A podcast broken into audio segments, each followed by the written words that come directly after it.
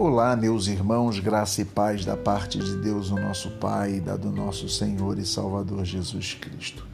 Me sinto muito alegre em voltar aqui, embora esteja alternando os dias para não não, não deixá-los muito muito cheios da minha voz, né? Mas eu acredito que esses áudios podem abençoar muito o coração de algumas pessoas, como tenho recebido aqui o retorno. Pastor, aqueles áudios que o Senhor manda têm abençoado muito minha vida. Então eu queria mandar esse hoje para trazer uma palavra para você, mas antes da palavra, lembrar que amanhã nós teremos um culto, que será um culto online, 8 horas da noite, tá? Mantemos ainda quarta-feira online. Domingo de manhã teremos nosso culto com o EBD de 9 e meia às 11 horas presencial no templo. E no domingo à noite teremos o culto online às 18 horas e 30 minutos, tá bom? Só para deixar bem lembrado para vocês.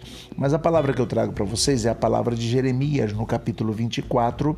Eu vou ler alguns versículos e queria aqui chamar sua atenção. Versículo 1 diz assim: Javé me fez ver dois cestos de figos colocados na frente do templo de Javé. A visão de Jeremias era de dois cestos de figos. Olha que coisa interessante, qual analogia será feita a partir da realidade que é, as pessoas viviam daquela época, naquela época, tá bom?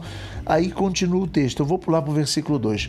Um dos dois cestos tinha figos muito bons. Ele vê um, um cesto de figos muito bons, deliciosos, saborosos para se comer como no princípio da colheita.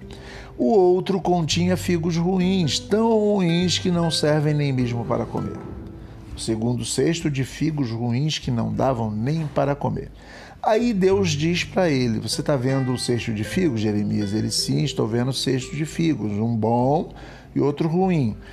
Aí Deus vai comparar, e aí eu deixo o texto para você continuar a leitura na sua casa.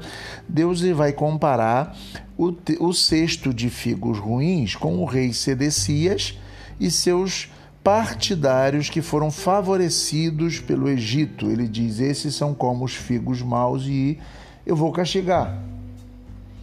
E aí ele vai dizer: todos aqueles governantes exilados da descendência de Davi, eu considero como os figos bons e irei abençoar. É claro que é um texto muito antigo, não estou dizendo aqui que Deus amaldiçoa uns e abençoa outros, não estou dizendo isso, nem quero dizer, mas o que eu quero dizer é o seguinte: serve como uma analogia para aquilo que nós temos em nós. E a analogia é a seguinte: o que, que nós temos? Quais são os figos ruins que nós temos? Podres que nós temos que não dá para comer? Que estraga os relacionamentos, que perturbam a ordem, e quando eu digo a ordem das relações humanas. E quais são os figos bons que nós temos? Porque dentro de nós nós temos essas duas realidades. Lembra que Paulo diz que a carne milita contra o espírito, o espírito contra a carne, e estes se opõem e querem fazer ambos a sua vontade? Nós precisamos avaliar isso nas nossas vidas. Quais são os figos bons na sua vida? Quais são os figos ruins na sua vida? Os ruins você tem de descartá-los, os bons você tem de realmente aperfeiçoá-los.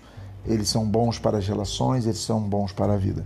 Deixo essa palavra para vocês, espero que abençoe o coração de vocês e que nós possamos fazer uma autoanálise, uma introspecção a respeito do texto e do que o texto coloca para nós, tá bom?